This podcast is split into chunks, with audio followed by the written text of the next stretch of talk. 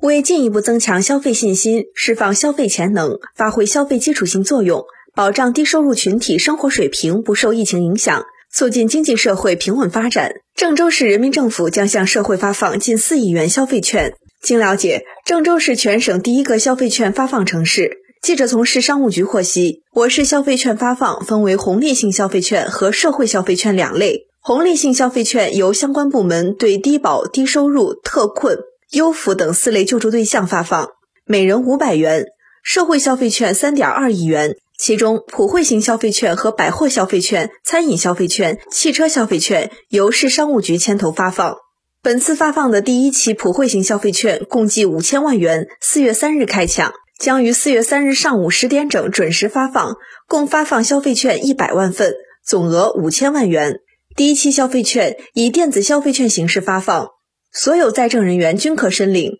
用户可通过正好办 APP 或支付宝 APP 的首页活动专区进行领取，每人限领一份。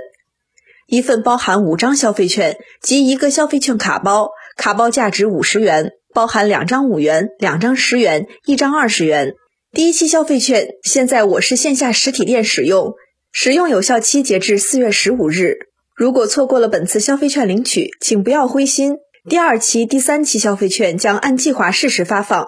此次消费券发放是我市扩消费、稳增长的又一个惠民举措，诚意满满，实惠满满。